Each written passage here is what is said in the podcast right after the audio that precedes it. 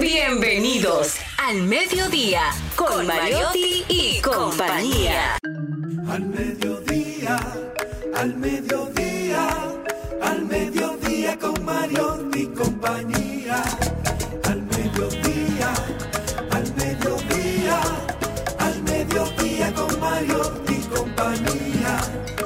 Si tú quieres disfrutar de foros alternativos y de tuiteros rankeados, este programa es tu amigo. Tu revista meridiana, para el talento una vía, para radio y redes variadas y con la canción del día. Al mediodía, al mediodía, al mediodía con Mario y compañía. Al mediodía, al mediodía, al mediodía con Mario y compañía. Disfrutar de página para izquierda, en la Na na na na na na na na na na na na na na na na na na na na ooh, na na na na ooh, na na na ooh, na na ooh, na na na ooh, na na na na ooh, na na na ooh, na na Oye, yo siento que tú me dices algo, pero tu Mario te está mirando, tú lo estabas disimulando. Oye, yo siento que tú me dices algo, pero tu Mario te está mirando, tú lo estabas disimulando. Hola, mediodía, saludos, mediodía, ritmo de Dembow, arranca el mediodía con Mariotti y compañía, poniéndole alas a las palabras para llegar hasta ustedes con información sin sufrición, diversidad, divertida. Yo no había oído esa canción, pero es la favorita de nuestro queridísimo Kelvin en los controles y él la pidió y nosotros los complacimos. Además es viernes y el cuerpo lo sabe. Gracias mi gente por estar con nosotros como siempre. Un abrazo muy especial donde quiera que se encuentren. Agradecido de su sintonía. Información sin sufrición, diversidad divertida, radio y redes, redes y radio. Esto es Radio Responsable. Está con nosotros Jenny Aquino. Muy buenas tardes, señores. Gracias por estar en sintonía una vez más, un viernes más. ¿Ustedes no se dieron cuenta del aguacerazo de anoche? Es porque usted se acostó antes de las doce y media de la noche. Así ser. que aquí pocas personas supieron que hubo una inundación increíble. La gente se levantó Sí. hasta con- por los truenos. o Por sea, exacto, hubo muchos truenos. Yo estaba ayer dándome un vitinazo y entonces después que salí del vitinazo me fui por ahí y estaba inundada muchas de las estabas en zonas. Vitín el lugar ayer. Sí, con nuestros Jueves amigos de siempre. karaoke. Siempre.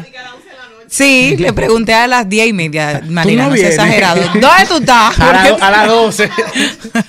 ¿Dónde tú estás? A la hora que van llegando la gente, exacto. Entonces, eh, bien, yo fui a la iglesia anoche, estuve en mi grupo de oración y luego de ahí dije, es, es bueno tener diversidad divertida. Así que ahora me voy a cantar sin sufrición y me fui a cantar un ratito.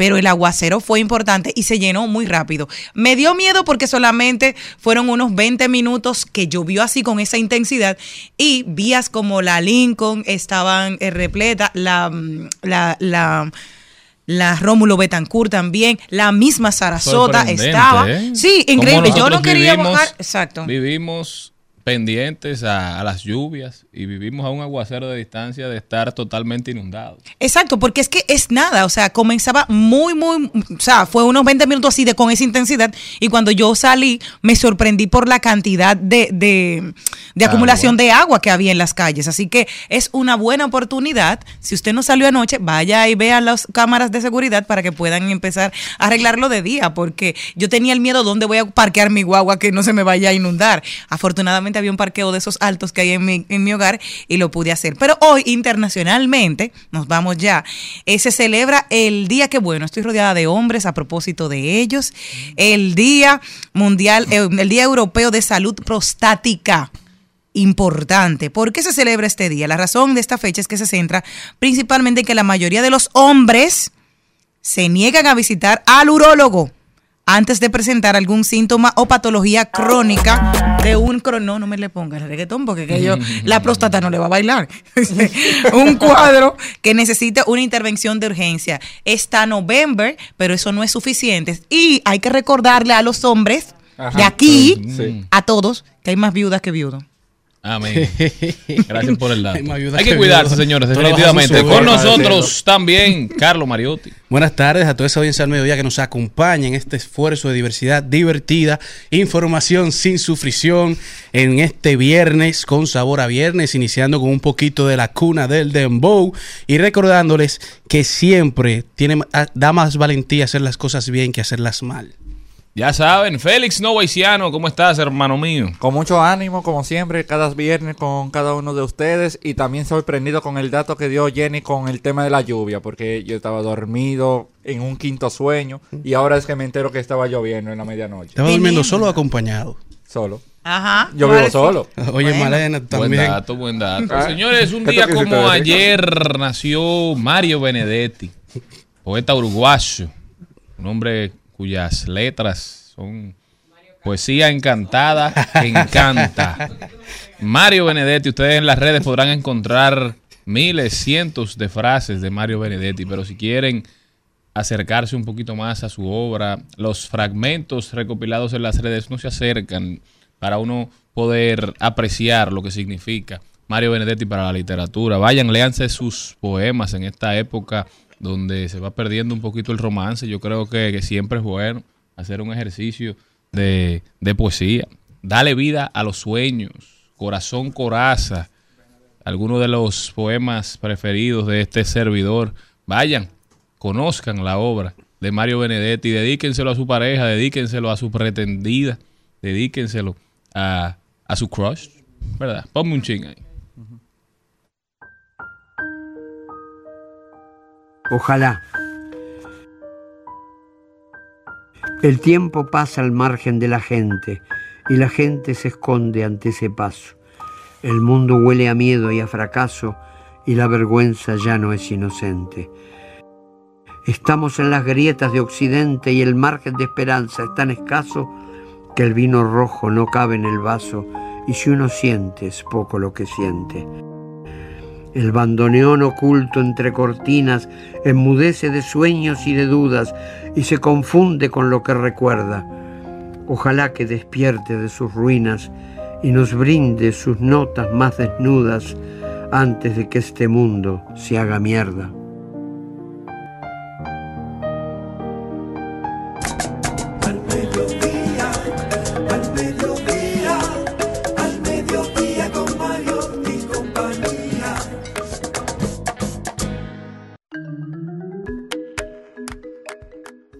Mario Benedetti, ¿eh? Tremendo. El programa de hoy comienza, señores, y ya este, recuerden que estamos por Rumba 98.5 para toda la provincia de Santo Domingo y el Distrito Nacional, Mambo 94.3 para toda la provincia de la Alta Gracia, Bávaro y la República Hermana de Punta Cana. También Premium 101.1 para casi todo el Cibao, Santiago, Moca, La Vega, Salcedo, Bonao y San Francisco de Macorís. Transmisión en vivo por rumba985fm.com y todos los fines de semana, sábado y domingo, un recuento de lo mejor de la semana por Telefuturo Canal 23 y en todas, en todas, en todas las redes sociales. No se olvide de seguirnos como arroba al mediodía radio. El programa de hoy lo arrancamos con plato fuerte. Félix Novaiciano está con nosotros y nos estará llevando por un recorrido sumamente interesante por los pasillos del Congreso. También nos vamos con Ahí lo dijo, hablaremos de deportes a propósito de las declaraciones que se han hecho públicas de, y acusaciones en contra del mejor pelotero de toda la historia, Alex Rodríguez. ¿eh? Tenemos que hablar de eso, porque yo de verdad que estoy muy ofendido. También rodaremos por el entretenimiento, trending topic, las principales tendencias en las redes sociales, camino propio. Hoy estará con nosotros nueva vez nuestra queridísima chef Noemí Díaz, hablándonos de la apertura de su restaurante Mimay especializado en comida criolla y rememorando los platos de las madres dominicanas y los platos que nos encantan y con los que crecimos. Hablaremos de tecnología, compartiremos buenas noticias. También estará con nosotros Juan de Dios Valentín y Salvador Batista, Premio Nacional del Periodismo Turístico, Epifanio La Antigua. Nos estarán hablando un poquito de qué trae este premio, cuántas ediciones se han celebrado, las categorías, quiénes están invitados y la importancia que tiene en el mundo de, del turismo en la República Dominicana. Eso y muchísimo más en su programa preferido. No se muevan de ahí, que nosotros ya volvemos.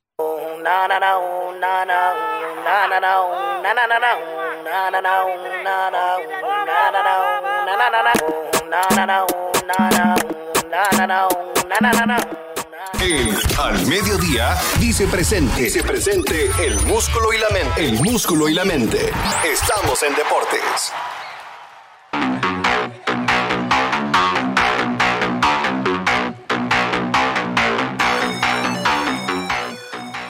Señores, y pasamos a la parte deportiva del mediodía.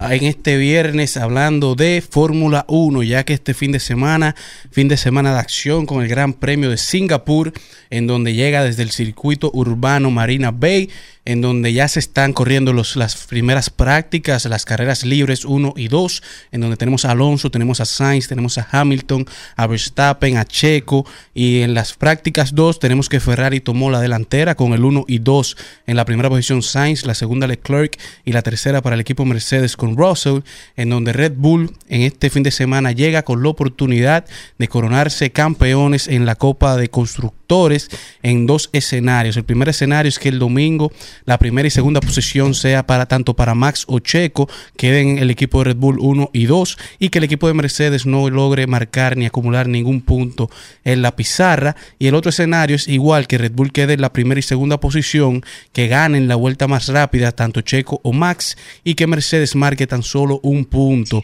Así lograrían sin tan cerca de cerrar la temporada, pero con muchas carreras pendientes, asegurar el campeonato de constructores y eventualmente asegurar el tercer título mundial para Max o el primero para Checo. A nivel de voleibol, las Reinas del Caribe hoy inician la ruta a París, a los Juegos Olímpicos 2024, con su primera participación en clasificatorio olímpico que se celebra desde China, en donde hoy se estarán enfrentando a la República Checa, Así que buena suerte para las reinas del Caribe.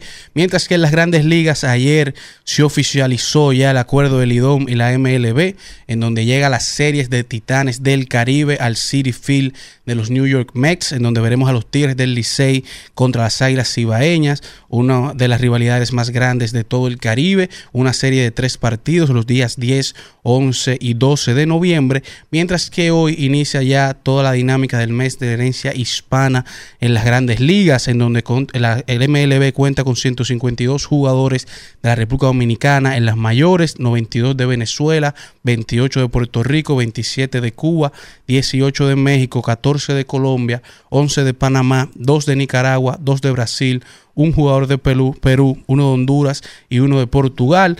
Todos estos son los que componen la vasta representación hispana en el mejor béisbol del mundo. Mientras que en la FIBA en el día de hoy salió el ranking mundial ya oficial de hombres de la FIBA luego de que concluyera el mundial de baloncesto, en donde a pesar de terminar en la cuarta posición sorpresivamente, los Estados Unidos suben una posición, suben de la posición 2 a la posición 1 como los mejores del mundo, en donde España baja un escalón de la primera a la segunda, en donde Alemania, los campeones mundiales, suben ocho posiciones, escalan ocho posiciones a la posición número 3, Australia bajó del 1, bajó de la 3 a la cuarta, Serbia subió de la, a, la, quinta, Canadá subió nueve posiciones por su gran desempeño y terminar en la tercera posición, subió a la posición número 6. Y lo que nos corresponde a todos los dominicanos es la selección dominicana que escaló seis posiciones por su gran desempeño durante la primera ronda y pasar a la segunda de manera invicta, colocándose en la posición número 18 del mundo y como el sexto mejor equipo de América. Pero cuénteme qué fue lo que pasó con, con Alex Rodríguez, que lo tienen en su boca, un grupo de gente. Mira, tú sabes, sabes que Netflix tiene un tipo de serie documental que es como on told. Son series que de cosas que han pasado a través de la historia. Que narran como la historia oculta. No solo en los deportes, sino en, en, cualquier tipo de industria. Sí. Ahora le tocó a toda la problemática que sucedió durante eh, hace un tiempo lo, en la MLB con todo el tema de los esteroides y demás. Eh, eh, este, es, eh, elementos que te ayudan al mejor desempeño. Uh -huh. Y se está hablando, salen varias personas haciendo, dando su, su versión de lo que pasó. Y aquí ha salido a la luz de que en el momento que le tocó a Alex Rodríguez pasar por el proceso, dentro de las conversaciones y las investigaciones, buscando quizás la manera de que su penalidad fuera menor, Alex Rodríguez se encargó de, él dijo yo no soy igual de nadie. Y dicen que Alex Rodríguez, dicen, Dicen. dicen, Dicen. dicen, algunos que Alex Rodríguez fue el, el que se encargó de chivatear a Manny Ramírez, entre muchos otros jugadores. Brian Brown. Eh, Él Un dijo, delator él dijo todo el que iba, todo el que venía, el que llevaba, el que no llevaba, el que usaba, el que no Según usaba. cuentan esas Según personas. cuentan esas personas, desde su punto de vista, tú Se sabes que cada opinión obedece un interés. Pero ha salido eso a la luz pública y en busca de, mar- de manchar la, vamos a decir, la- Alex Rodríguez y su nombre y su marca. Bueno, mira, suena muy feo eso. Yo espero que se arroje luz sobre el tema. Pero la realidad es que cuando tú oyes noticias así, sobre personas que, que tú admiras o que admiraste durante mucho tiempo, Alex Rodríguez fue mi jugador favorito durante mi, mi infancia, ¿verdad? Y cuando yo oí la noticia, lo primero que hice fue negarla. Y es que tú te das cuenta de lo poderoso que son los sesgos y lo... El fanatismo. Sí, sí, y cuan- por qué uno tiene que tener la capacidad de alejarse un poquito de los temas, tratar de alejar sus pretensiones, sus creencias, sus lo que uno quisiera que fuera verdad y analizar los hechos antes de emitir un juicio de valor. Esperemos que siga saliendo información, pero la realidad es que ese fue un lío peligroso y Alex terminó pagando la condena más larga para jugador alguno. Lo suspendieron un año sin nunca antes haberlo suspendido, porque ya ese es el segundo paso, pero un año completo en ese momento era algo nunca antes visto. Completamente, porque siempre se sanciona como de 50, 100 días, dependiendo de cuántas suspensiones. Así es. Bueno, nosotros continuamos.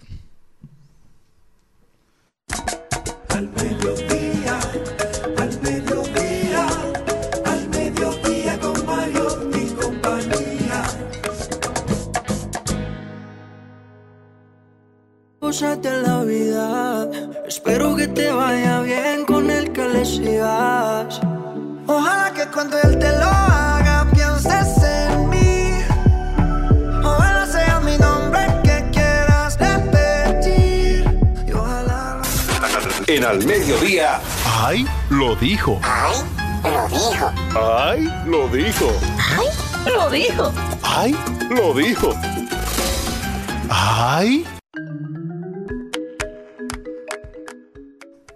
A propósito de que ya nos, nos acordamos casi de las clases online, ¿se acuerdan? Que aquello ya ha quedado un poco más rezagado. La quinta ha quedado con ciertas dinámicas.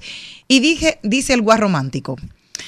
Si crees que las clases online son aburridas, esperen a que tengan juntas donde no se trata nada, no se resuelve nada y no se llega a nada. Esa famosa junta que pudieron ser un correo. ¡Cónchale! Hay una quejilla. En oficina. a la gente le Porque encanta que- eso. No, no, y sentar, no peor. Yo estoy en un curso que ahora me pusieron que hay 235 personas y Online. hay sí, y hay tres, tres periodistas que van a hacer las mismas preguntas que han resuelto durante 25 años, porque están haciendo preguntas de cuando yo entré. participar. Yo entonces digo yo, pero hermano, usted que, que usted le pueden dar un título ya de juez por los años de experiencia, ¿a qué está preguntando eso que, que se lo sabe el, el, el, el pasante que entró hoy a justicia?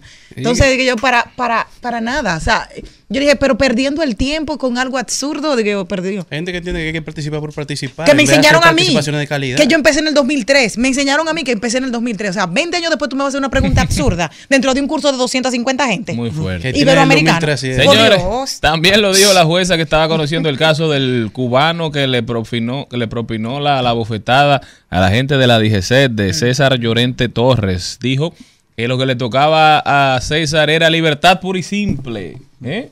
Tremenda estas declaraciones. Después que ese hombre lo tenían en solitaria. Lo, habían botado la llave. Era el criminal más peligroso de este país completo. De la noche a la mañana, porque aparentemente las redes, los comunicadores se volcaron a apoyarlo luego de que, porque Dios no desampara a sus hijos, luego de que apareciera la directora municipal de La Guayiga, creo que fue, la que también le propinó una bofetada, ah, pero esa fue a un agente de la policía. Ella apareció hasta dándole un beso al señor. Y, Y nada y pasó nada. arreglaron, estaba en su casa, esa nunca la sometieron a la justicia. Entonces la gente se indignó por la diferencia de tratos. Y a este señor al otro día entonces lo que hacen es que le dan libertad pura y simple, pero ¿y entonces por qué era que tenía esa, esa por qué guardaba prisión preventiva? ¿Por qué estaba en un lugar que no podía ver a su familia, o sea, cuál era el abuso. Ahí es que nosotros vamos cuando hablamos de la presunción de inocencia, cuando hablamos del respeto al debido proceso y a las garantías procesales en el derecho penal, porque lamentablemente la condena o el hecho de que usted guarde prisión no puede depender de lo que digan las redes sociales del populismo penal. Para eso es que nosotros tenemos un sistema de derecho. Para eso es que el mundo estableció una manera de hacer las cosas donde se respeten los derechos fundamentales de los seres humanos, porque a través de la historia lo que más han habido es abusos. Así es. Y hay una cosa también. eh, hoy estaba yo pensando, a propósito de esto y a propósito de que la doctora venezolana, que no es doctora, sigue ejerciendo, estaba pensando en, en ¿cómo que se llama Elizabeth? La, la- Elizabeth Silverio. ¿Eh? Elizabeth Silverio. Esa le pusieron cárcel ahí hasta... Prisión hasta que- preventiva y todo. a- a- hasta que Dios quiera. Lo y entonces eh, la, la, la, La única, venezolana está bien. ajá, la única, la única condición que diferencia a la venezolana de la dominicana y al cubano de otros miles y tantos dominicanos que son extranjeros.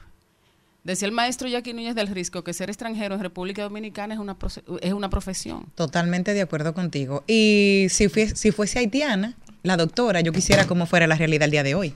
También, que es otra. Porque, Deportar. ah, porque decía mucha gente que la Elizabeth, que sí cometió error porque no la estamos limpiando del todo, pero decían, no, es que No, es la fea y es no, lo que negra. estamos diciendo es que no debe haber una prisión Es fea y es negra. Esas son preventiva. condiciones para que la metan presa. No, y yo decía, no puede ser, señor. Y ahora vemos entonces, la venezolana ni es negra, ni es fea. Y está suelta. Está suelta. Entonces, como que se van sumando las Y dice teorías Nuria que y volvió a gente. Y- Exacto. Exactamente. Y hay algo interesante. Todo el mundo dice que todo el mundo debe ser tratado igual, pero parece que algunos son más iguales que otros en el trato. Mire, el que cambiando el tema, el que lo dijo fue el dos veces campeón del mundo de la Fórmula 1, Sebastián Vettel, a raíz de una pregunta en comparación de Lewis Hamilton y Max Verstappen. Vettel dice lo siguiente, no podemos comparar a Max con Lewis. En la Fórmula 1 no hay una sola receta para el éxito.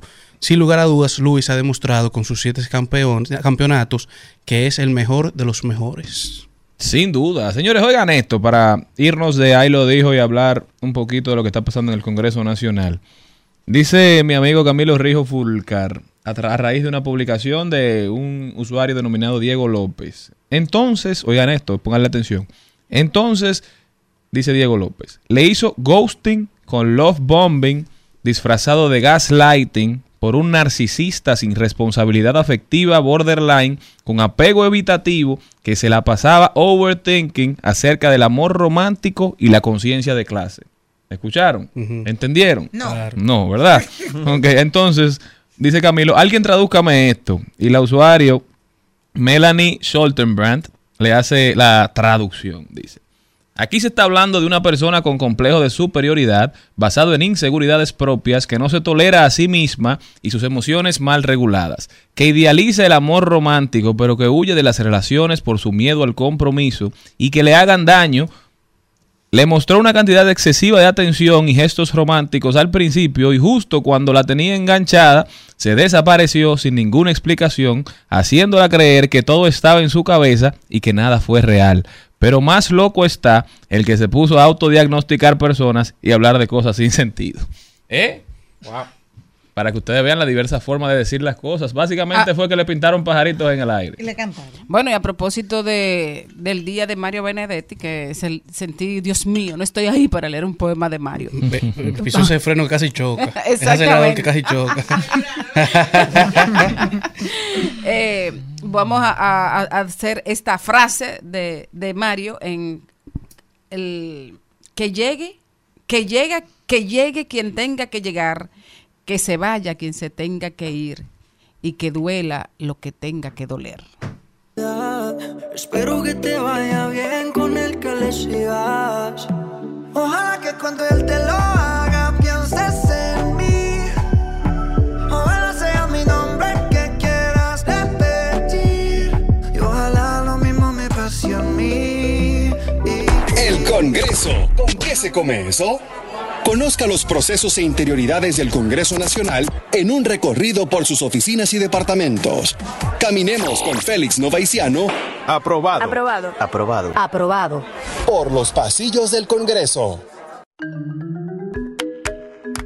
Félix Novaisiano, cuéntame, ¿qué está pasando en el Congreso Nacional?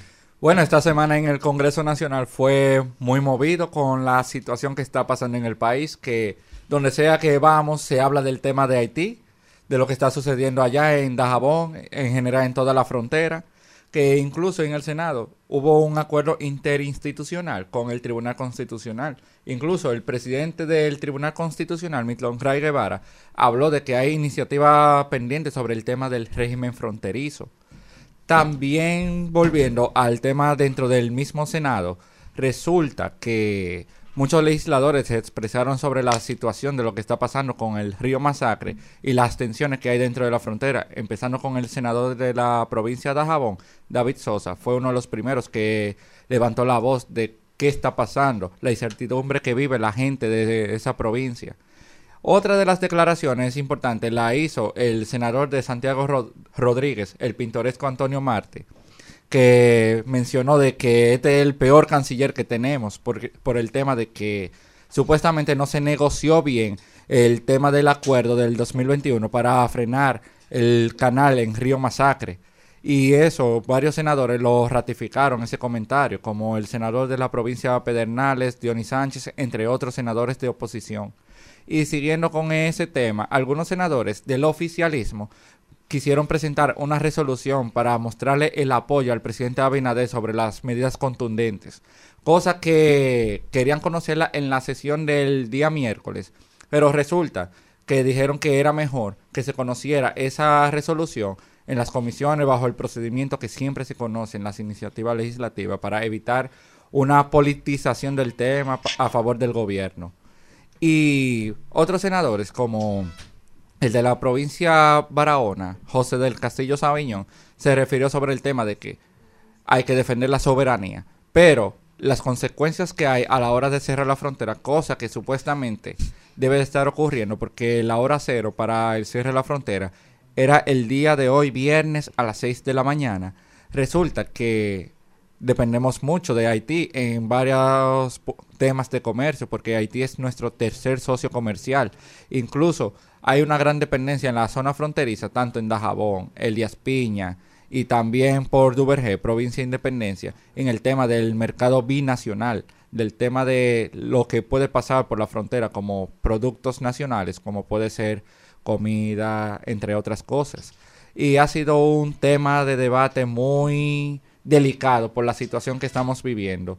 Y hay que tener mucho cuidado con las opiniones porque cualquier cosa dentro de las redes te pueden acusar de una vez de antidominicano, que tú estás a favor de la fusión o lo que sea. Mira, la realidad es que con este tema no puede haber paños tibios. Si bien es cierto que tenemos que ser bien precavidos con las decisiones, porque puede ser que esas decisiones radicales a quien más afecten sean a los dominicanos que viven en la frontera y no necesariamente a, a los haitianos solamente.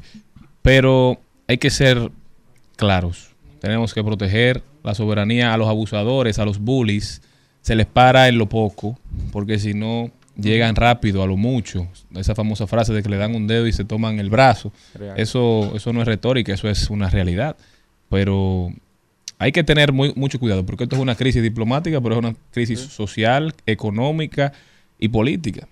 Sí, porque todo ocurre por el tema del Trato de 1929, que como compartimos el río Masacre o río Dajabón, resulta que ese canal puede ser que afecte al sector agropecuario y agrícola de la zona, donde hay más de 50 productores y puede crear un cierto nivel de sequía porque cortaría el canal del agua a favor de unos sectores privados que tiene Haití que está construyendo ese canal.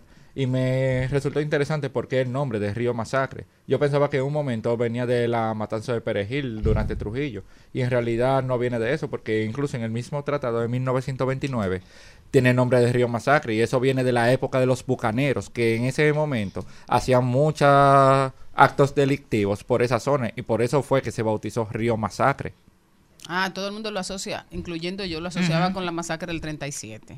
Bien, muchísimas gracias Félix, sumamente interesante. De verdad que siempre un placer hablar contigo. En Las redes están llenas de debates, las, la radio está llena de personas hablando de, de este tema. Nosotros ya lo hemos abordado, pero esto es información sin sufrición. No se muevan que nosotros regresamos. Félix Nova Haitiano, Félix Nova H en todas las redes sociales. No dejen de seguirlos. Nosotros volvemos con la flor de este programa que ya se integró.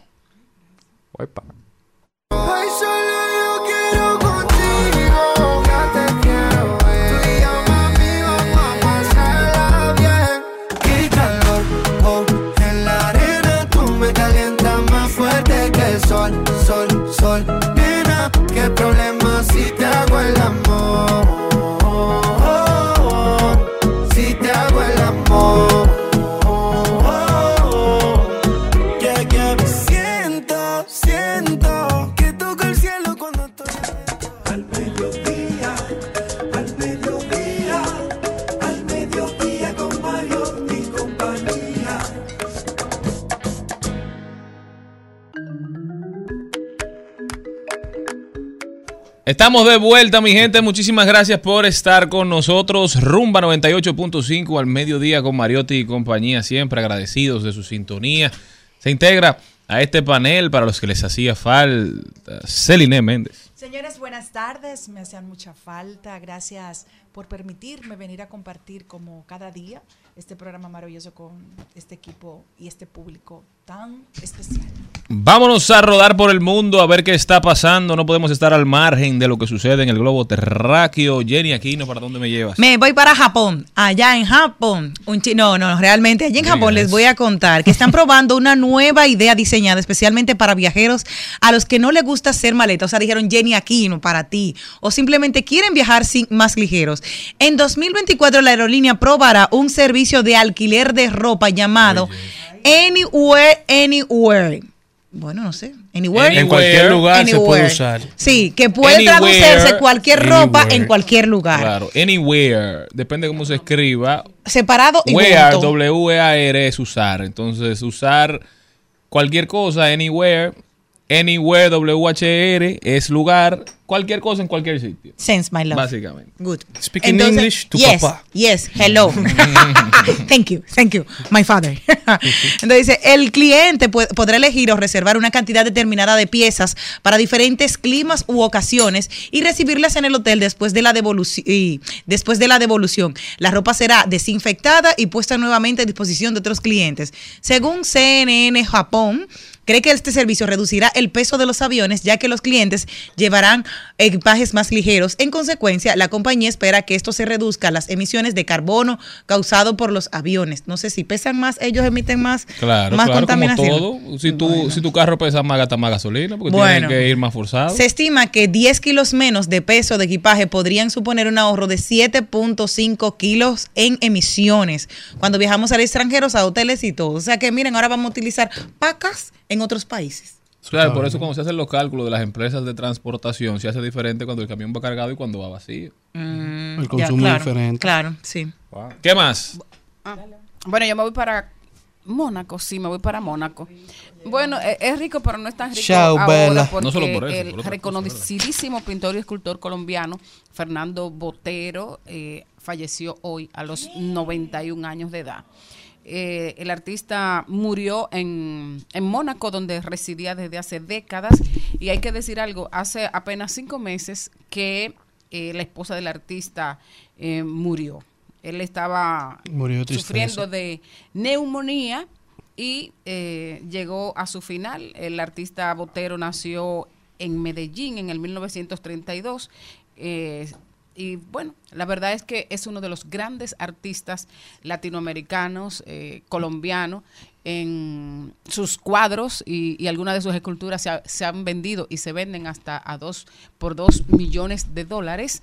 Y, bueno, y ahora será más. Al- a los que no conocen a Botero, además de buscarlo en las redes sociales, pueden pasar por el Hotel Catalonia en el Malecón y ver eh, los bailadores que están ahí, eh, sus figuras. Muchos dominicanos conocen a Botero porque el Museo de Botero, ¿no? El Museo de Botero es una de las atracciones a las que te llevan cuando tú vas a Bogotá, cuando vas a Colombia, porque lo la grandeza de, de los colombianos fue reconocer a Botero en vida, o sea, Botero tiene Se convirtió en museos en todas las esquinas, todo el mundo lo conoce, todo el mundo habla de él, es el artista, uno de los artistas de la patria colombiana y es una persona que uno conoce porque esa cultura, ellos han hecho un esfuerzo porque se conozca. Eh, No, pasa- sobre todo en No como Iván Tobar que tuvimos que esperar que se muriera.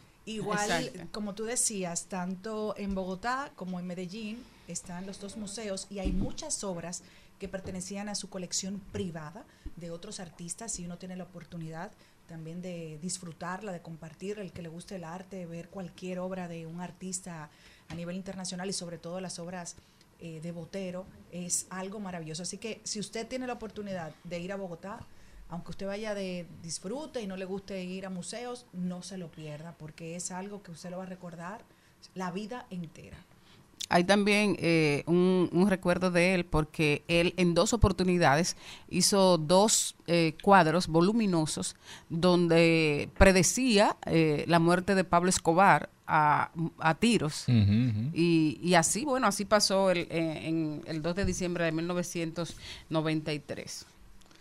Otra noticia es que un legislador de Vox se volvió noticia en las redes sociales por no devolverle el piropo a una diputada independentista, ya que si lo hubiese hecho las, fe- las feministas lo iban a desterrar. Eso fue un debate en la comisión en el Parlamento de Cataluña, donde la diputada le dijo lo siguiente, que le parecía muy guapo y le caía bien hasta el momento que abrió la boca, tras una exposición del legislador, por lo que el legislador dijo lo siguiente.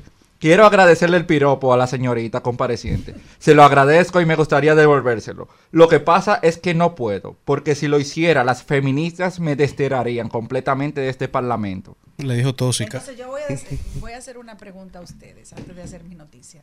Entonces, ¿qué es lo que va a pasar con el mundo? Al final, las mujeres no van a querer ni siquiera que le digan un halago porque es una ofensa, pero sí ellas van a poder decírselo a los hombres. Pero fue que ella lo ofendió. Entonces, él debe ofenderse también. Te voy a decir una cosa, que hay una doble moral con el, hay mucho, hay mucha doble moral con la, mm, ¿cómo se El acoso. Te voy a decir una cosa, te voy a poner el ejemplo, lo pueden buscar. Busquen la entrevista de Henry Cavill en... ¿Y si te casó? Yo sufrí eso. No, no, no, es Chris Evans, está bien. Que se casará, muy Se bien, muy bien. fue Capitán América. Sí, sí. Confundiste a Superman con Capitán Gracias América. porque sufriste por mí. Gracias, sufriste, sufriste por mí por un segundo, pero no, tengo un alivio que fue Chris Evans y está bien. Eh, el problema... se muriera? No, que se casó. Que se. Ah. ¿Cuál es la diferencia? Oye, oye, ¿qué Bueno. pasa con el acoso? Oye, Entonces no, para casarse con él. tan malo. ¿Qué pasó con el acoso? Te habla muy fácil. Está la presentadora de Despierta América y yo digo, el acoso es muy doble cara. Porque, ¿qué pasa? Cuando ella lo ve, ella hace este gesto. Mira, voy a utilizar a Félix como Eh, si fuera cuidado. el modelo Henry. Ay, Mira lo que dice. ¡Wow! Eres tan hermoso. Y lo agarra así. Espérate. Y él se quedó. Él se quedó como así. Ok, él fue educado. Dice, chicas, lo hice por ustedes. Digo, ya, perfecto. Pero si viene un mendigo y se lo hace a ella. No, porque yo le digo, un- una gente de la calle. No, no, no. Cambia la narrativa. Él no. Porque él- ella lo va a aceptar de él porque es buen mozo. Sí, pero la gente va a hacer comentarios como Claro. No, más fácil lo acepta. No, más fácil. Pero que venga un mendigo y que le haga exactamente y le agarre la cara. ¿Qué va a pasar? Ahí hay acoso. Porque va a decir, no, no es una persona que me agrade. Pero tú no tienes el permiso de tocar una persona sin su consentimiento. Es- yo estoy de acuerdo. Ahí está. Bueno, pues yo me voy a quedar en nuestro país, en nuestra bella República Dominicana, donde aduanas suspende la entrada y salida de mercancía desde y hacia Haití. La Dirección Cierre total. Aduanas- ¿Perdón? Cierre total. Sí. La Dirección General de Aduanas suspendió las, las operaciones de entrada y salida de mercancía desde y hacia Haití a partir de las 6 de la mañana del día de hoy, de hoy viernes. El director de la entidad, el señor Eduardo Sanz Lobatón, dijo en sus redes sociales que la medida fue tomada en atención a las instrucciones de nuestro presidente Luis Abinader con relación al cierre de nuestras fronteras con el vecino país. Bueno, pues yo me voy para España y es que en el día de ayer las campeonas del mundo anunciaron su renuncia a la selección española luego de haberse reunido tanto una reunión de solo jugadoras, tanto las que fueron al mundial como las 12 jugadoras que no participaron en el mundial, junto a la representante de Foot Pro Amanda Gutiérrez, tomaron la decisión a raíz de todo el escándalo y el tema de Rubiales de renunciar a la selección española. Y vámonos para Estados Unidos. Oigan esta noticia, señores. El CDC, el Centro de Control y Prevención de Enfermedades norteamericano, dijo y le hizo una invitación a todos los que tengan más de seis meses a que se pongan las vacunas de refuerzo para el COVID que hicieron Pfizer y Moderna. Dicen que las vacunas están actualizadas y contra las nuevas variantes y que ya las nuevas fórmulas fueron aprobadas por la FDA. La respuesta de todo el mundo ha sido ja, ja. Ja, ja, qué chitazo. Yo me Wow. puse tres vacunas, no me arrepiento, pero no me pongo una más. Yo me puse cuatro. Yo me puse cuatro. En junio del año pasado fue la última. Cuatro. Yo con la, si con la que tengo no me En basta. Monteplata me bobo. puse. Oye, oye, Yo me puse tres la de la influenza, a mí ¿Qué? no puedo dar nada. Dice, dice Malena de que cuando supo que tú te pusiste cuatro vacunas, de que ahora todo tiene sentido. No, antes, era antes, mi amor. La alegría venía de antes. Eso no tiene nada que ver. El COVID. Mira, Oh, el na, COVID. na, na, oh. Álvaro, aquí, atiéndeme. Tú me calientas más fuerte que el sol, sol, sol.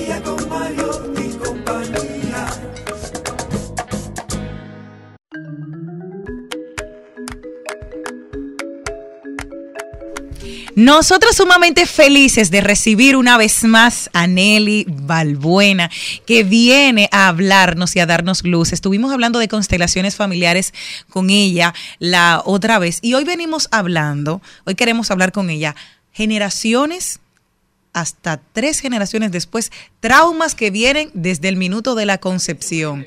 Ustedes no saben. Pero vamos Oye. a hablar primero de cuál es la profesión de la doctora, porque hay gente que no nos ha escuchado antes y la gente puede ser un poco incrédula con estos temas. Por eso a mí Ok. siempre me gusta, porque cuando ella los habla, cuando ella expresa y explica su profesión, la gente le cree, ¿verdad?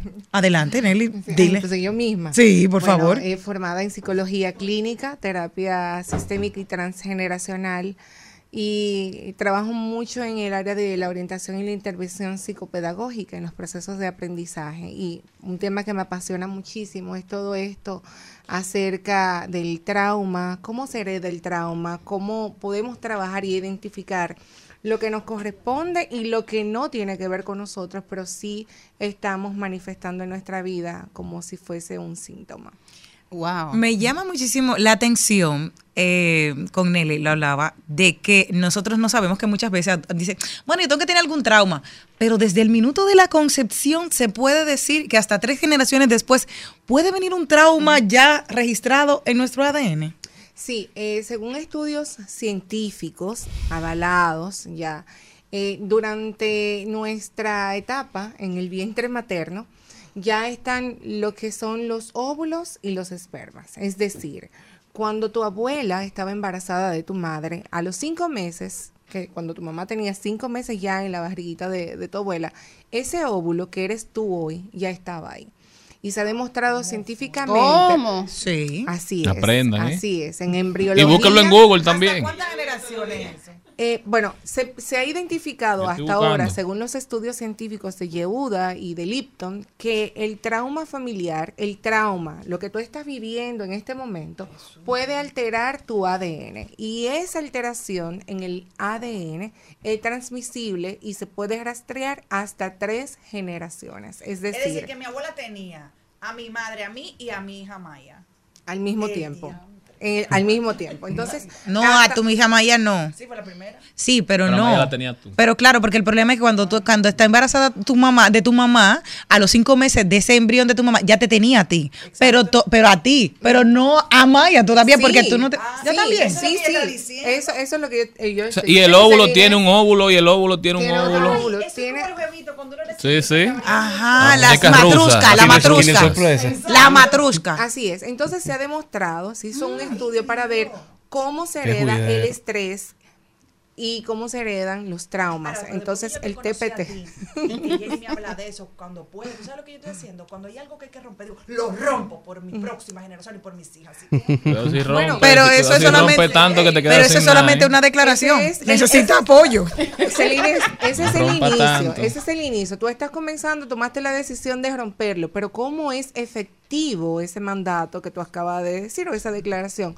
Tomando acción. Y eso es lo que compartimos muchísimo. Y, Y, Jenny y tomar sabe. acción es una constelación. Tomar acción, no necesariamente una constelación, porque las constelaciones familiares son una herramienta más que De sirve muchas, sí. para acompañar a las personas a identificar sus procesos psicoemocionales, a digerir lo que está viviendo.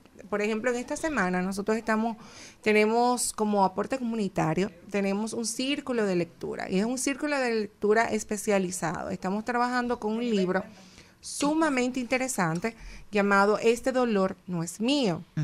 Y en este libro justamente lo que estamos haciendo es aprendiendo y compartiendo acerca de cómo nosotros estamos manifestando en nuestra vida situaciones que no nos corresponden, pero que vivimos como nuestra. Y se habla muchísimo desde la psicología infantil cómo hasta los siete años el niño no ha logrado desidentificarse de la madre y vive las emociones, los sentimientos y las situaciones que viven en el hogar como propias. Entonces, hay esa situación a veces se posterga en los adultos y, y, ve- y lo vemos mucho en los casos, por ejemplo, cuando hay temas de pareja, cuando la mamá y el papá tienen diferencias y vemos que el hijo o la hija vive la situación de pareja como que es a él que le están siendo infiel Así es. o como que es a él que lo están abandonando y lo toma como propio. Y esto se pasa de generación en generación y esos son identificables. También, de manera inconsciente, estos estudios demuestran cómo se hereda la ansiedad, cómo se manifiesta la ansiedad en nosotros, cómo se hereda el estrés postraumático también. Y se hereda la tristeza también. También se hereda la tristeza y el no permiso quizás para vivir una vida plena en pareja o para ser feliz o para ser, para conectar con la prosperidad porque próspero ya somos. Eh, todo esto, todas estas creencias limitantes y comportamientos limitantes pasan de generación en generación, pero la ciencia ha demostrado que a nivel genético se producen alteraciones y que estas alteraciones pueden llegar hasta tres generaciones. En el caso, ah, no, adelante. Porque Celine era para aprovechar lo que decía Celine, que decía Celine, yo lo rompo, con decir yo lo rompo es suficiente. No, yo digo que no. No, Pero es, estamos empezando, es el primer paso para subir la escalera. O sea, tú Yo no puedes subir la escalera sin poner. Nada más pienso en De- de- dentro del En ella. dentro del con- dentro del contexto eh, por ejemplo eh, tú que eres psicóloga y terapista eh, en el contexto de, de una de un tratamiento de alguien, ¿en qué momento eh, tú recomiendas, en qué momento tú entiendes que lo que esa persona está pasando necesita una, una, una eh, constelación? Bueno, eh, muchas personas llegan a mí eh, que están siendo acompañados por otros profesionales, básicamente, a identificar en qué momento surge en sí mismo o en su familia esto que ellos están viviendo como un síntoma.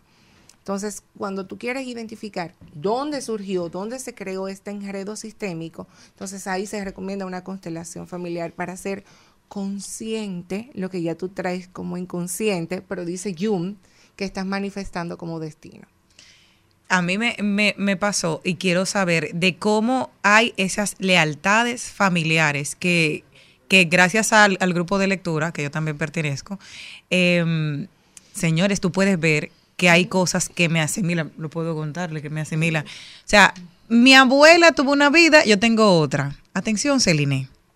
Mi abuela se separó casi al, a la misma edad que yo me separé de mi relación. Lealtades. Y sé que, y ella se quedó sola toda la vida y yo llevo un periodo extendido. Está espérense, está asustada. espérense, no, no. Pero qué bueno. Es bueno que yo hable de esto porque yo, porque yo estoy viendo, a raíz de que estamos leyendo este libro, y yo empecé, le pregunté a mami, mami, ven acá, ¿a qué edad se separaron mam- eh, mis, mis abuelos? Claro. Y empecé a ver, y empecé a ver la vida de mi abuela, y yo la puse en paralelo a la mía, y dije, espérate, tenemos tantas similitudes que encon- ¿Y dónde queda la- No. el libre albedrío? ahí? Eso es ¿Dónde lo que dice. Entonces ahí es que tiene, ahí te pregunta, ¿dónde queda el libre albedrío? Mira lo que dice Charlene.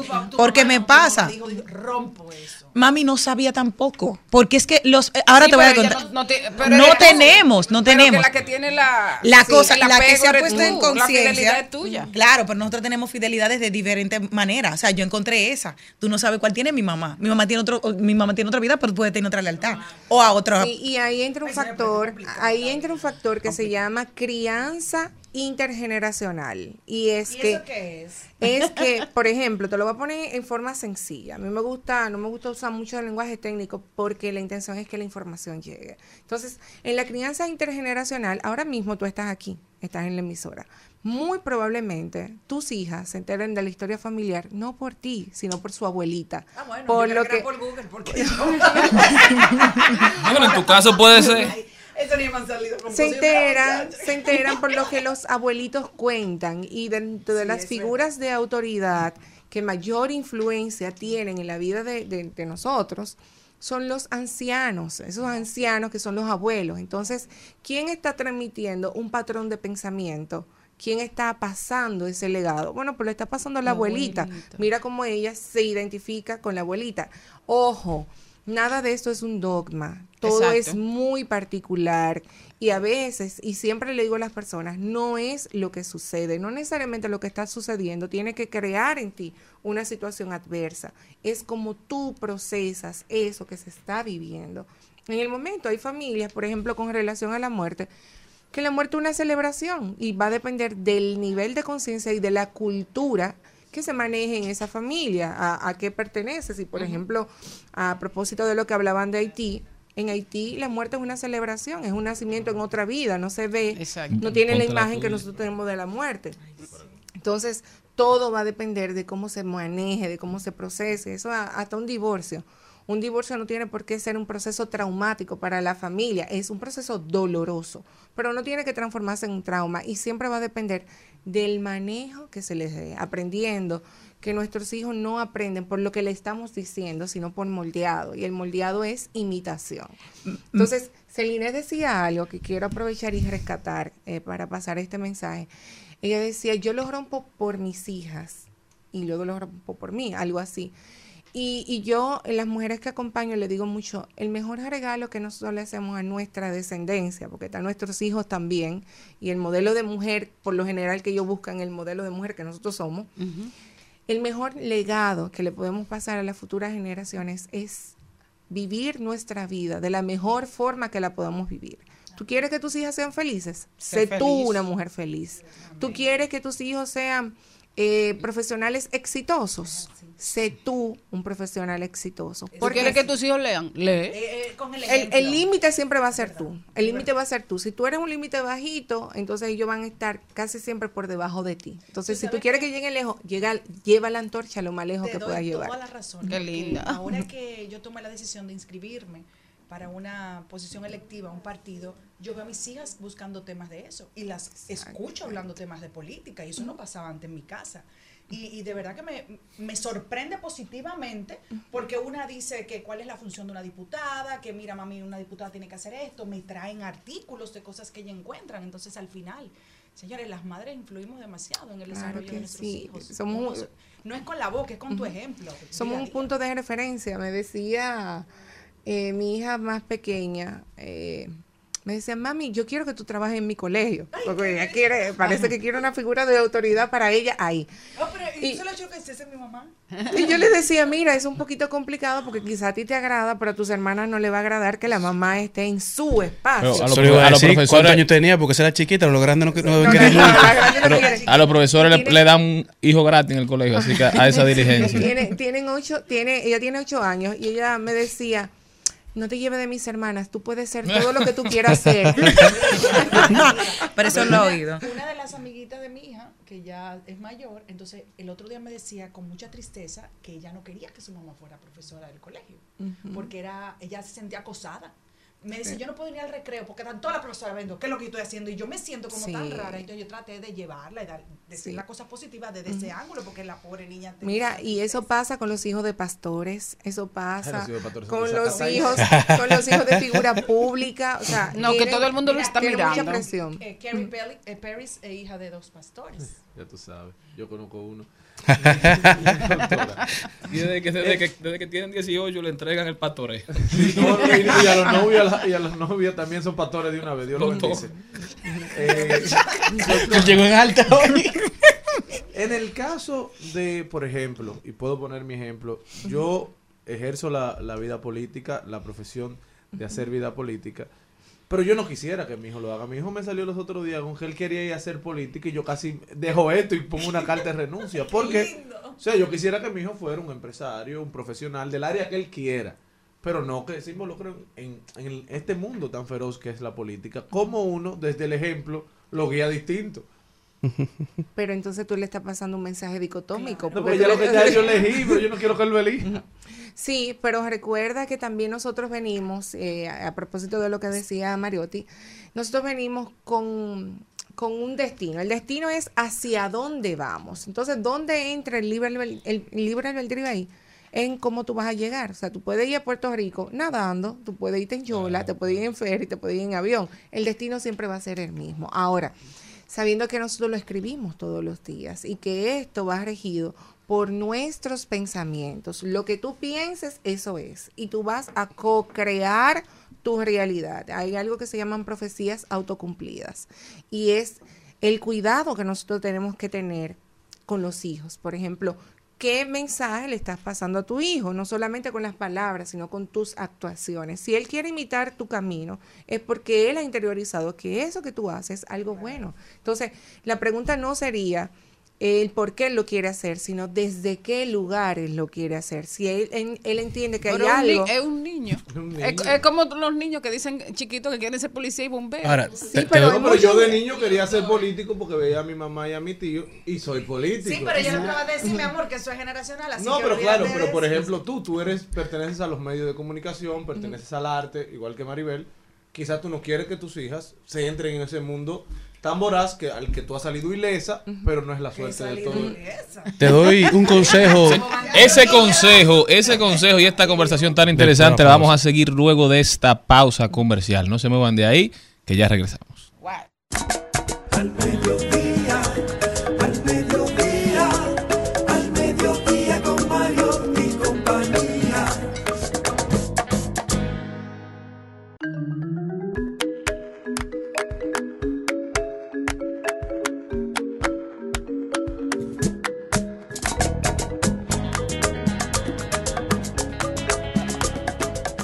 Estamos de vuelta, mi gente, y seguimos nuestro tema, Jenny Aquino.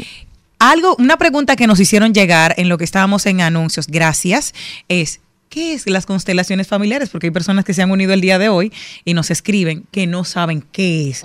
Porque claro, porque nosotros porque ya teníamos una experiencia previa, claro. Yo mismo no sé. Pero ¿qué es? Hasta yo quiero saber. Fuiste tú que preguntaste. Todos.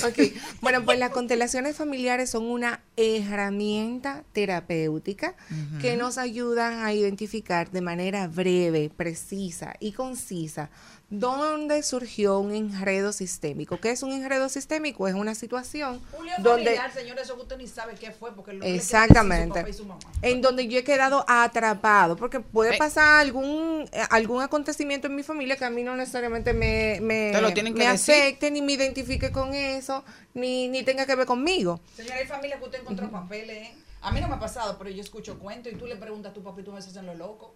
Un, documento o algo. Así es, pero hay familias donde los secretos es, abundan mucho. Hay familias que son el litín diario, eh, que todo lo publican, todo lo dicen, que tú tienes que decir, pero mira, pero Jenny acaba de llegar. Yo- o sea, yo- Jenny no tenía que enterarse de eso. Que Yo, yo tengo un sobrino que dice que a mí me encanta esta familia, lo único que me molesta es que todos se lo cuentan. Todo se dice, Tú sabes que fulano le pasó esto, tú sabes que... Son chivatos.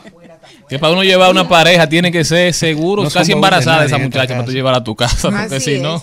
Porque en, en esa familia está bien visto expresar lo que se vive. Es como, como quien dice, aquí tú no entraste engañado, aquí tú sabías lo que se movía y usted decidió casarse con él o casarse con ella.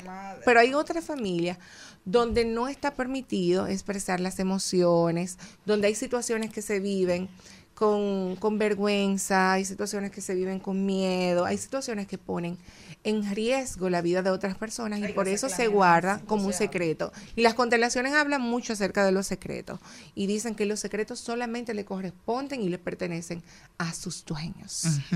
En el caso, Pero en la familia no respetan eso. Eh, No, mira, me tocó un caso de cerca de un joven que estuvimos hablando, estábamos hablando de maternidad y paternidad, él es padre, y me dijo, yo siento que mi papá no me quiere. Y yo le dije, ¿por qué tú lo dices? Y pasó lo que decía Nelly. Dice él, es que yo hablé con mi abuelo. Entonces mi abuelo me dijo que él no quería embarazar a mi abuela, pero accidentalmente quedó embarazada y tuvieron a mi papá. Él no quería ser papá en ese momento. Ok.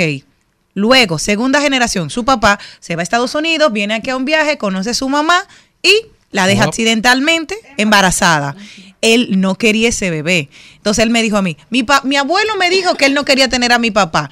Mi papá no me lo ha dicho, pero yo sé que por las circunstancias él no me quería tener. Tercera generación. ¿Qué pasó con él? Deja accidentalmente a su esposa embarazada, a su novia, y le dice, yo no me quiero casar. Yo me voy a hacer responsable, vamos a tener una relación como si fuera de novios. Y tienen dos hijos al día de hoy.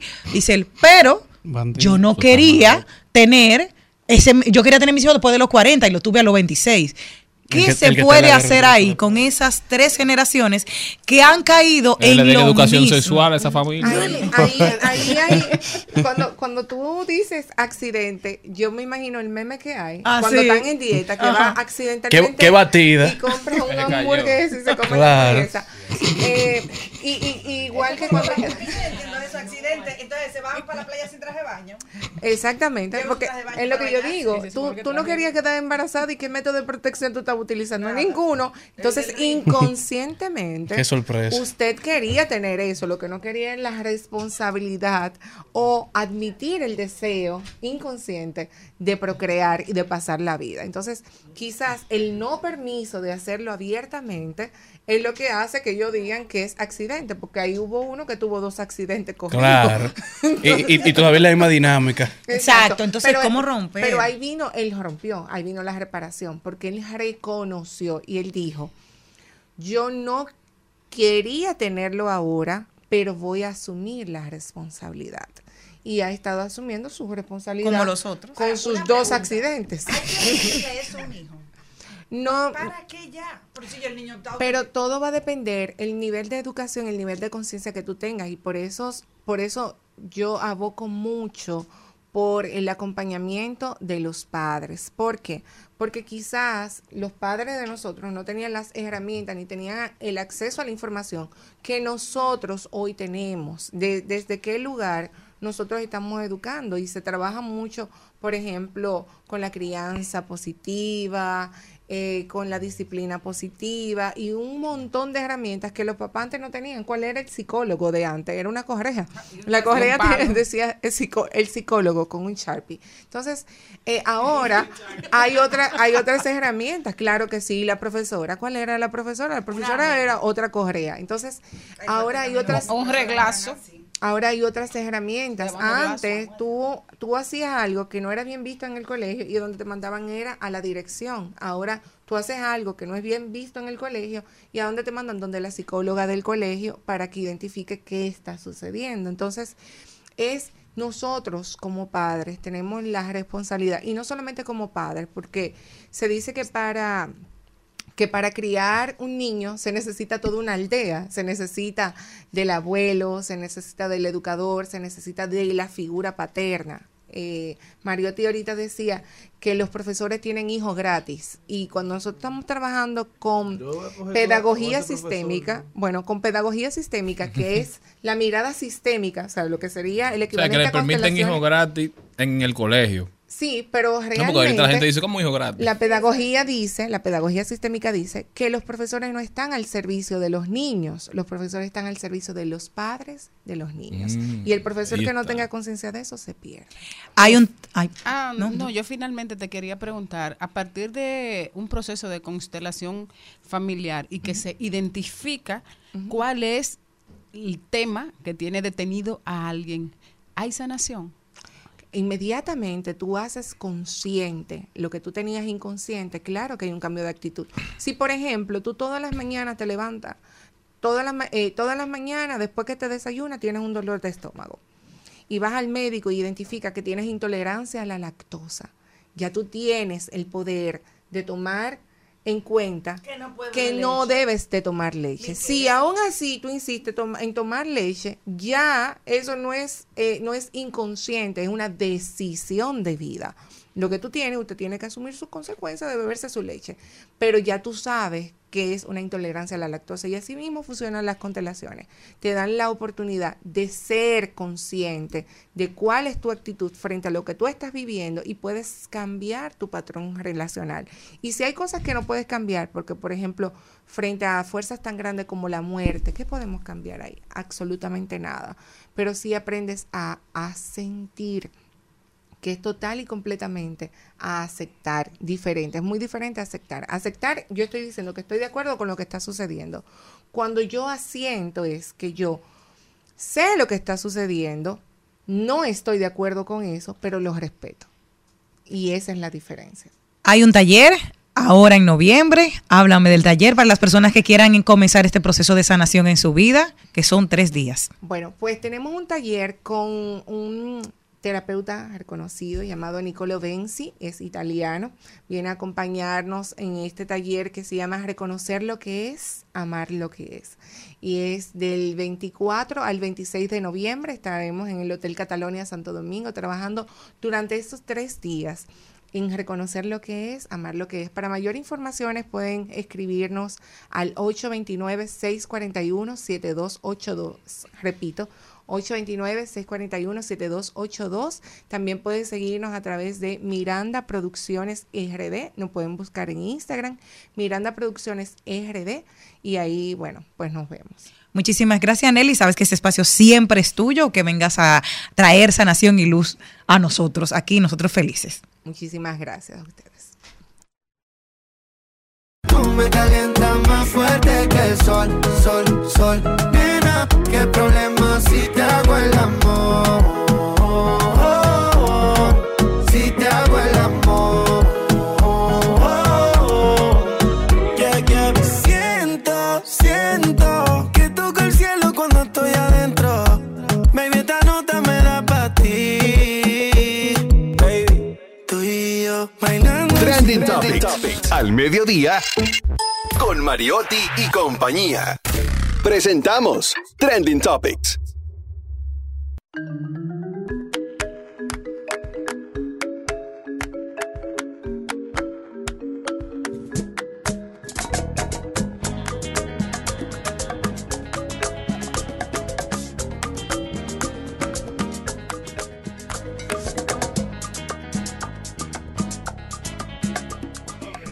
Estamos de vuelta, mi gente. Vamos a ver cuáles son las principales tendencias. ¿Qué tenemos? Bueno, Raymond Diputado es una de las principales. No, no, no, mi amor.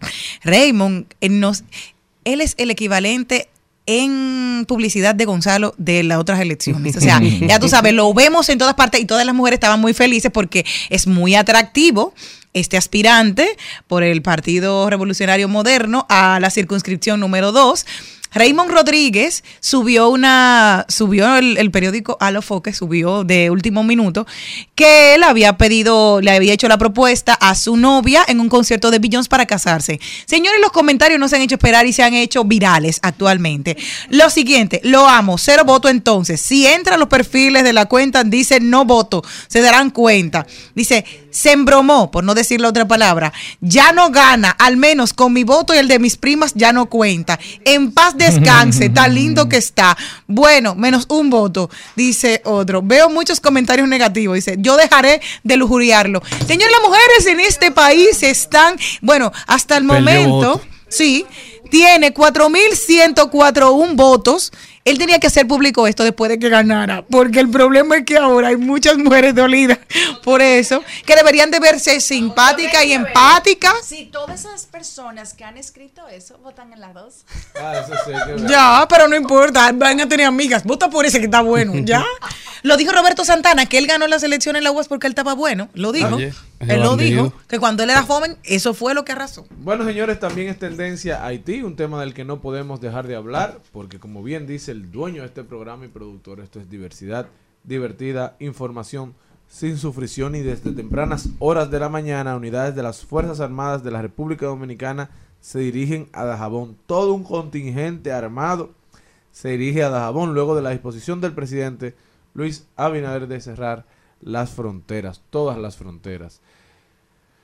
Peligroso lo que se está viviendo, yo creo que hay que manejarlo con suficiente cuidado porque un mal manejo puede desatar cosas para las que ninguno de los dos países que compartimos eh, territorio estamos preparados. El presidente viaja hoy a Cuba eh, a cumplir con una agenda que se ha sido criticado que, que fuera a cumplir con esa agenda. Yo- Parece que, que la van a cancelar, que van a cancelar el viaje. Bueno, yo estoy de acuerdo que vaya si tiene que ir. No, y- pero el mundo no se está acabando. ¿Y cómo va a viajar él? Hoy no hay una crisis. Tú no viste los tanques de guerra que hay en la Pero frontera. son dos eventos importantes lo que tiene Mm. fuera del país que él puede ir. Todavía la cosa no está para que él tenga por politiquería Claro. que sustraerse. Lo que yo sí entiendo es que no se puede manejar este tema como ellos han pretendido manejarlo para quedar bien con la gente. Bien decía Domínguez Brito, a la gente le encanta el tema de cerrar las fronteras y el comercio, pero a la prudencia y a la inteligencia no. Y la realidad es que se ha hecho tendencia el acuerdo firmado en el 2021 por el país con las autoridades haitianas, que aunque ahora dicen que no tienen control sobre quién está haciendo... Dicen que ahora son unos empresarios, que no es el Estado, pero firmaron una declaración conjunta para buscar solución al, al conflicto en el 2021 y acordaron de manera conjunta respetar y garantizar la gestión de los recursos según lo establecido en el Tratado de 1929, donde dije Diego, ahora digo Diego, todo ha sido una locura, pero tenemos que ser fuertes. Bueno, y hablando de ese tema, también es tendencia Ahora. el señor Miguel Vargas, porque dice con relación al cierre de la frontera, quiere advertir que medidas extremas como esta, ante un tema tan delicado e importante, ya comienza a dar señales de boomerang en contra del país, afectando el comercio con una nación que es nuestro segundo socio comercial después de Estados Unidos, y creando un clima de tensión e incertidumbre letal para el turismo y para la imagen general de la República Dominicana.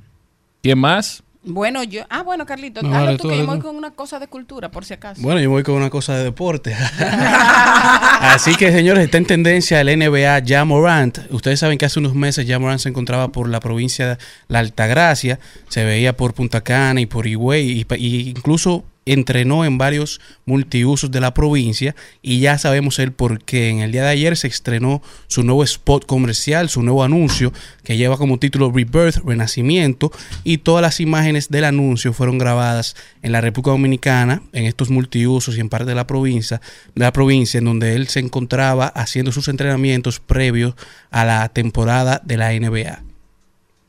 Bueno, señores, una tendencia del día de hoy es Agatha Christie, porque un día como hoy, de 1890, nació la Dama del Misterio. Yo soy fans de, de Agatha Christie, fue una de las primeras. Pero un eh, abanico de eh, Agatha. de- de- de- fue una de las primeras lecturas que tuve. Eh, había en Monteplata una, un espacio donde alquilaban libros. Tú dabas un centavo, te llevaba el libro, lo leía, lo devolvía, te daban otro, daba otro centavo y así por así. Así que ah, hoy, siendo el día de Agatha Christie, quiero recordar que es una de las novelistas más leídas del mundo y que de hecho una de sus novelas, Diez Negritos, es la novela de misterio más vendida en el mundo.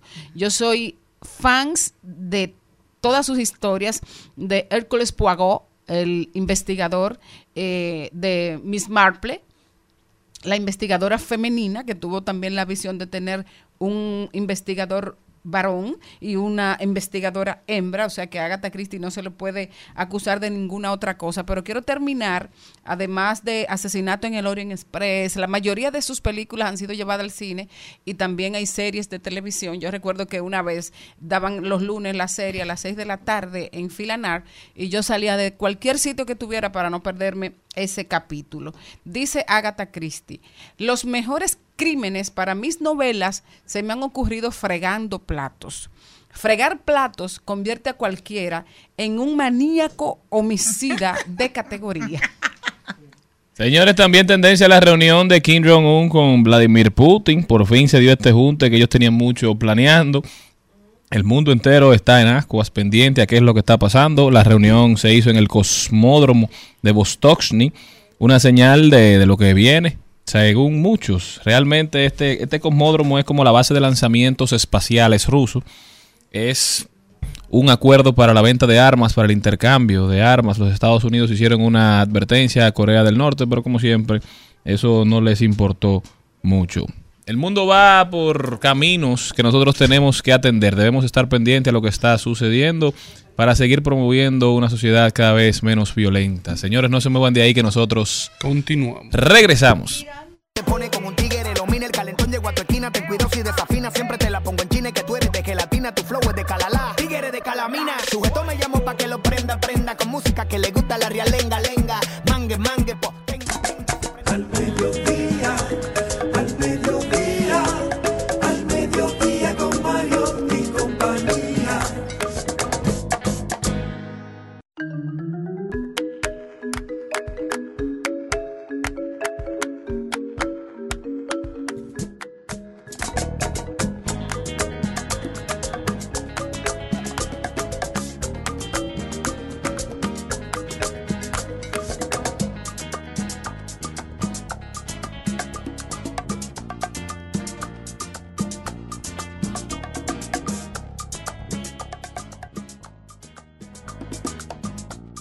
El Silval. Estamos de vuelta, mi gente. Gracias por continuar con nosotros. Está con nosotros una invitada muy especial. Ella es la chef Noemí Díaz, nuestra queridísima Noemí. ¿Cómo estás? Hola, ¿qué tal a todos? Buenas tardes, por aquí de nuevo. Esto está ¿Es verdad? Bueno. Bueno, tú eres la más esperada. Y tú sabes que este programa, bueno, mi, mi Charlene está parte casi cambiando con Jenny. fue dedicada a Celine.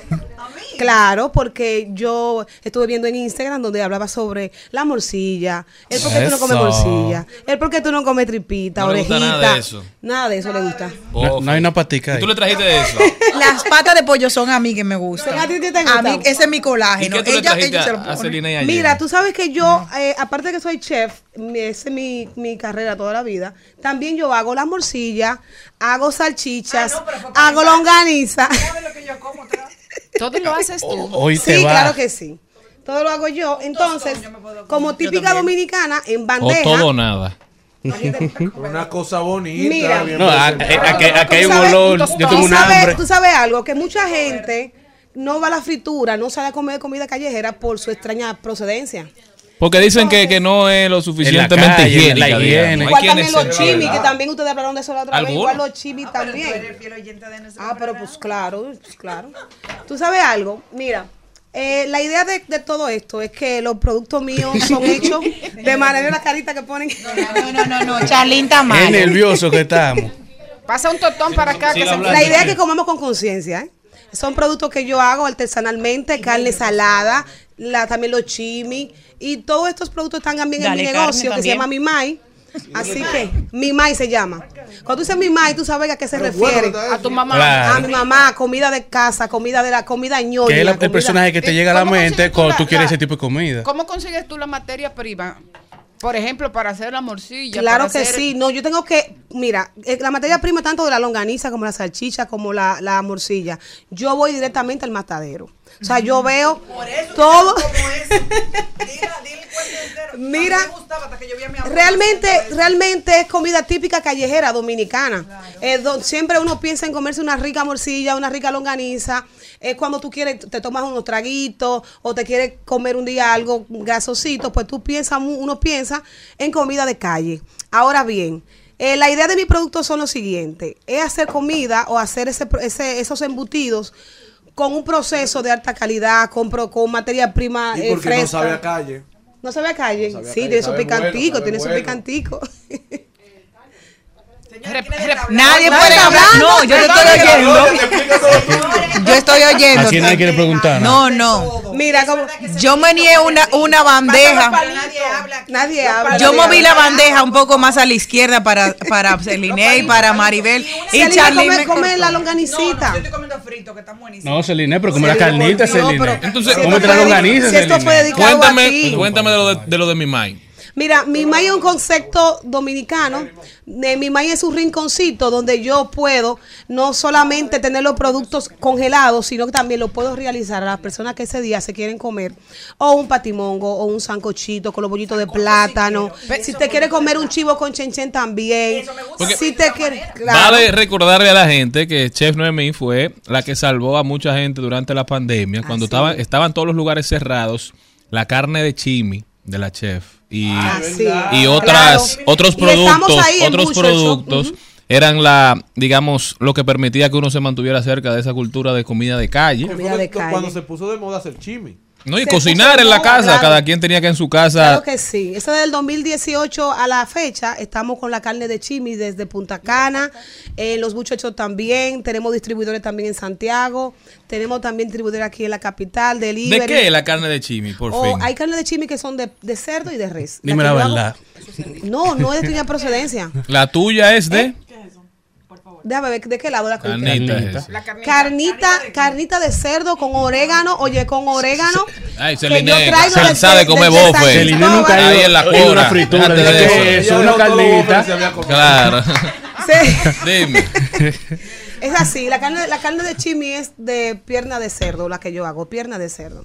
Y tiene, y tiene condimento criollo, así también la longaniza como su ajicito gustoso, La de pierna de cerdo la que se queda rosada. la pierna, dos la se quedan pierna de rosadas. cerdo.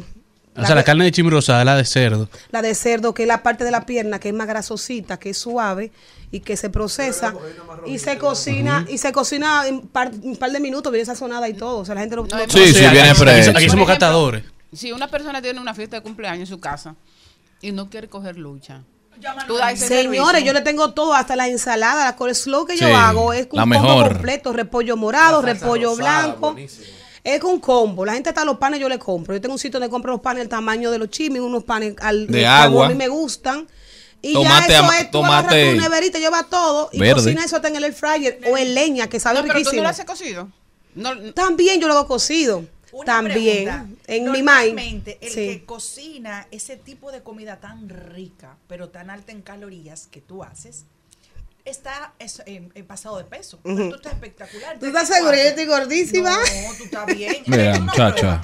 Yo como, mi pasión es comer. Y O sea, y ¿cómo cada vez que yo hago un producto, cada vez que yo hago la longaniza o hago el chimi, Todo el que yo cocina- tengo que probarlo. todo el que yo cocina tenga bueno todo comer. yo me como y digo, el diablo, está bueno. te lo juro, te lo juro. Y es un complemento, porque no solamente la carne, si tú, el chimi tradicional, como es con tomate verde, con el repollo Repollito, crudo guayaba y sobre todo con un, buen- un buen pan de agua, que a veces tú no lo consigues en todas partes. Así es. Tú tienes y una salsa rosada y ese crunchy y obviamente eh, como tú te debes de comer el chimi también influye que te ensucia que te todo. ensucie que tú tengas que echarte para atrás como comer mango. Y entonces mi Mai, ¿dónde está ubicado? ¿Cómo Claro. será el tema de los precios? ¿Hasta qué hora estará abierto? Claro Porque que esto es sí, comida claro que de sí. madrugada también. Déjame decirte que mi mind fue algo así, algo Sí. de, de- de emprender eh, eh, y arriesgarme, porque mi mind no estaba en mis planes por ahora. Y de repente apareció ese localcito y me gustó y vi que alrededor faltaba algo así. Y lo vi como de acuerdo a mi, a mi presupuesto. Dije yo, pero este lugar Vamos a poner un Mimai con precios muy asequibles, diferente a, a otros lugares. Sí. Porque la idea es que la gente te- sienta la experiencia de probar mi producto, porque me han preguntado muchas veces, no es mira, ¿dónde yo me puedo, me puedo comer un buen chivo con un picantico y un chenchen. y yo lo mando. Tú ¿eh? no se la puedes comer en todos los sitios. No. Tú esa sí me gusta. Chivito, No. con chenchen. Y, y, y tú sabes que también el sancocho, que no todo el mundo también lo hace como con con, algunas cosas, algunos toques especiales. Y, yo les rayo casa con sabor a a casa, principalmente. Mi mamá hace un chenchen muy rico, aunque es vegana. Digo, te- perdón, no. es de La Vega, porque era vegana y como que otro tipo de comida. Pero ella es de La Vega, pero mi padre, que es sanjuanero, le enseñó. Y el chenchen, a veces uno, yo que por mucho tiempo pensé que el chenchen era simplemente cocinar el maíz, que quede sequito, como no es así. En el en San Juan, el chenchen es, un- es un plato de promesas. Y se hace de una manera que, que el que la está haciendo, que casi siempre es una señora de- del, del pueblo, el cocinar el chenchen es la manera de cómo debe cremar el chenchen, lo suave que debe de quedar, los toques de la leche fresca, esté el coco. Y, y te voy a decir una cosa que yo no sabía, lo supe hace como dos años. Al chenchen se le echa como el zumito del anís, del anís eh, que usamos para la arepita, del anís dulce. Se hace un, un zumito de ese y se le echa al chenchen al momento de desmontarlo de, de la, de la leña. Y eso es algo increíble. Nuestra cultura está llena de muchas muchas cosas que todavía no sabemos. ¿Y tú lo haces con leña? ¿O con carbón? Yo lo hago, yo lo hago con leña cuando estoy en el territorio o en el campo donde lo puedo hacer con leña. Pero eso es fuego para arriba y fuego por abajo y, Entonces, ¿Dónde que está el negocio? hay gente que no lo come. Sí. Pero- pero- pero- ¿Dónde que Mira, el negocio está ubicado Independencia después de la Núñez. Ah, pero vamos para allá. Eso está cerquitica.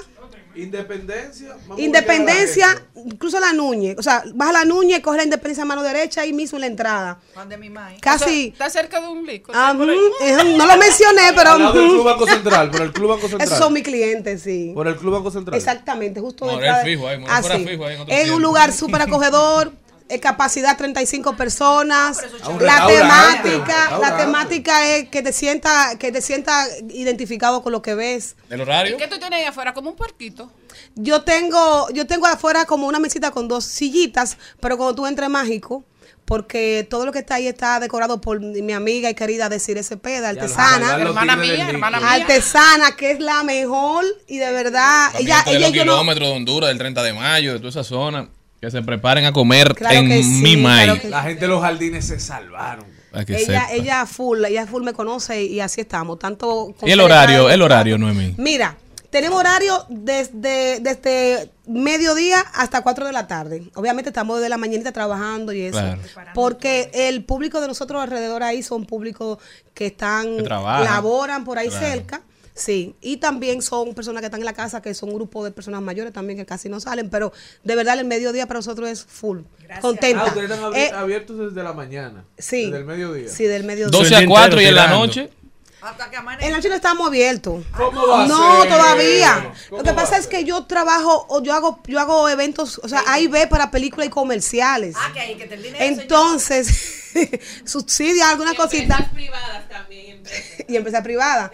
Yo hago catering para A y B, también para películas nacionales e internacionales. Y cuando tengo todo ese corre-corre, tengo que tener un espacio de tiempo. Porque mi mind es, es como un rincón donde yo hago lo que me apasiona. Tú te diviertes. ¿Tú entiendes?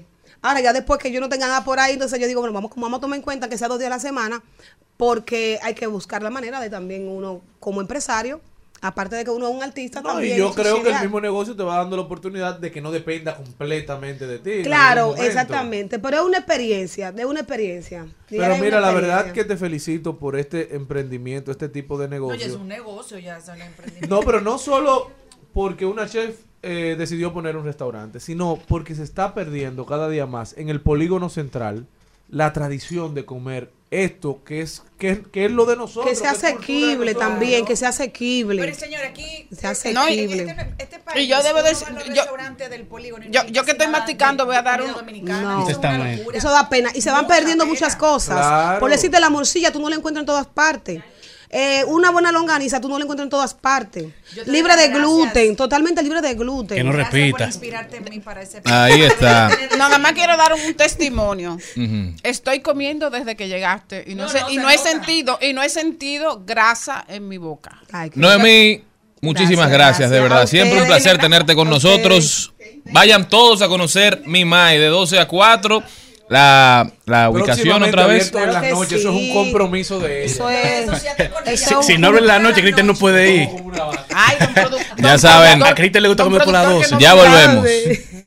Tú mete mano, pero por tu casa, por tu casa. Tú eres la vaina, pero por tu casa, por tu casa. Malo con brisa, bro, que lo que pasa, lo que pasa. Tú eres duro, sí, pero por tu casa, por tu casa. Tú mete mano, pero por tu casa, por tu casa. Tú eres la vaina, pero por tu casa, por tu casa. Malo con brisa, bro, que lo que pasa. Móvelo con brisa,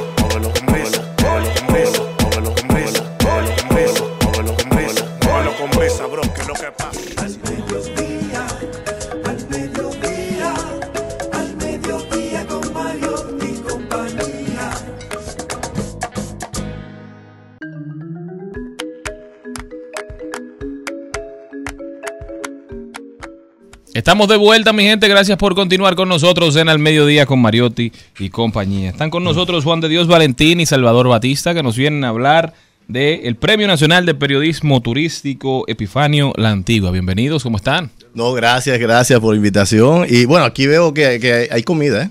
Todavía, Comer- todavía, Llegamos, llegamos en buen momento. Llegamos en buen momento. Y buena, buena que tal. No, sí, sí.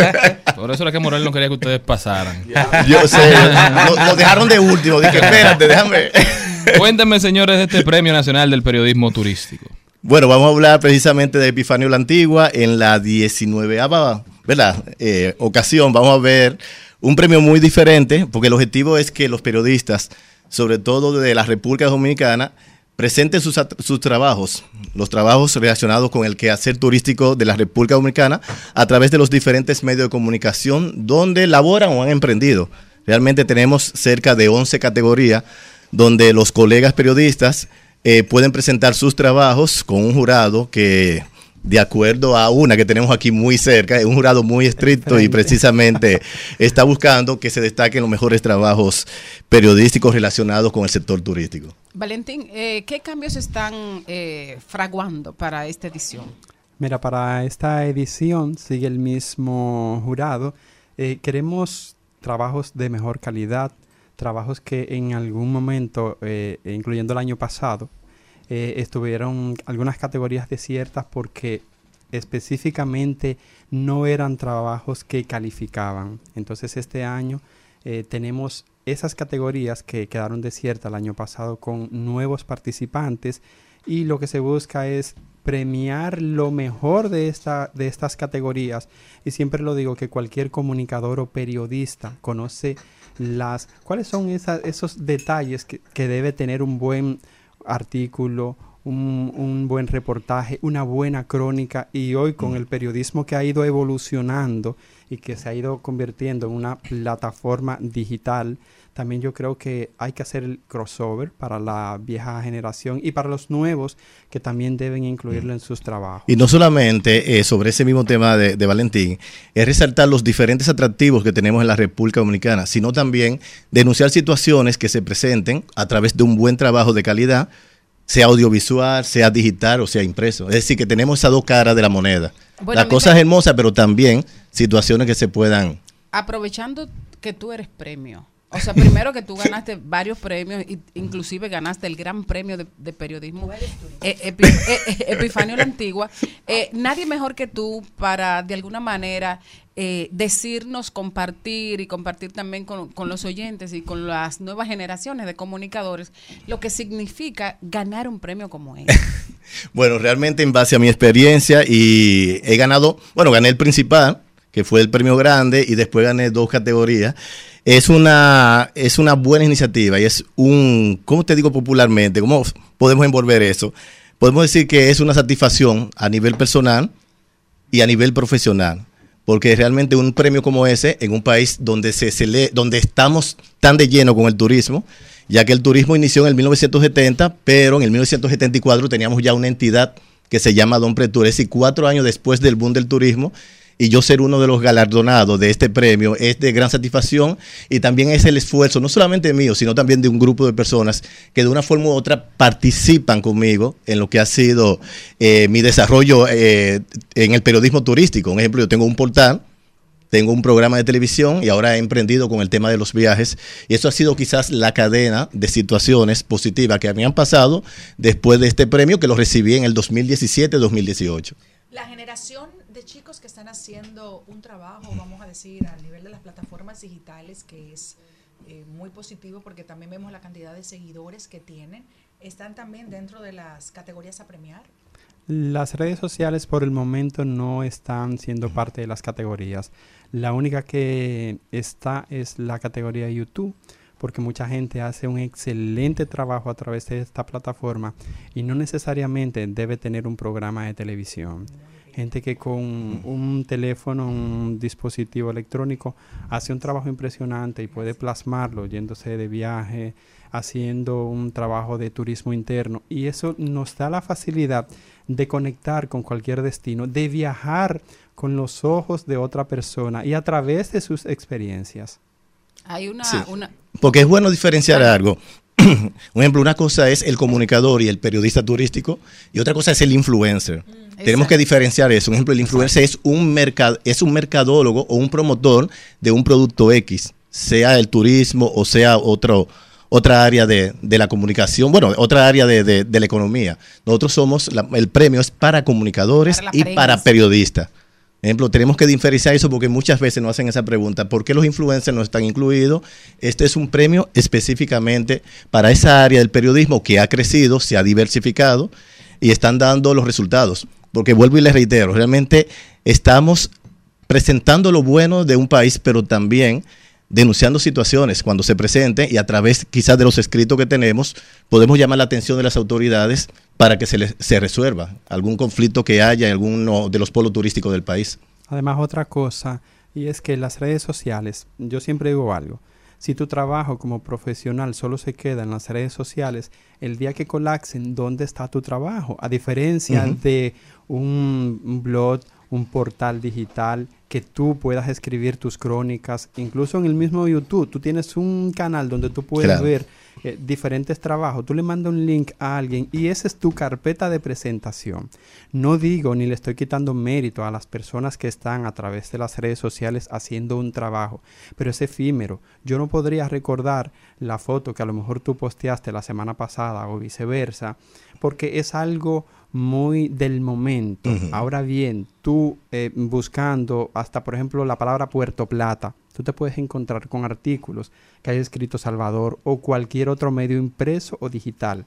Y esa es la diferencia entre el periodismo o el comunicador que sus trabajos lo amplía de una forma moderna y hacia otros horizontes. También cuando tú subes algo a través de una plataforma digital, tu trabajo te leen en Rusia, en China, en Latinoamérica, en cualquier destino del mundo Así en mismo. tan solo segundos. Y hay que, hay que ver, Salvador, eh, qué tanto aporta eh, la prensa, la prensa turística, a lo que es el desarrollo del turismo en la República Dominicana. Claro. Bueno, podemos el caso de Bávaro Punta Cana y el boom que ha tenido Puerto Plata en estos momentos.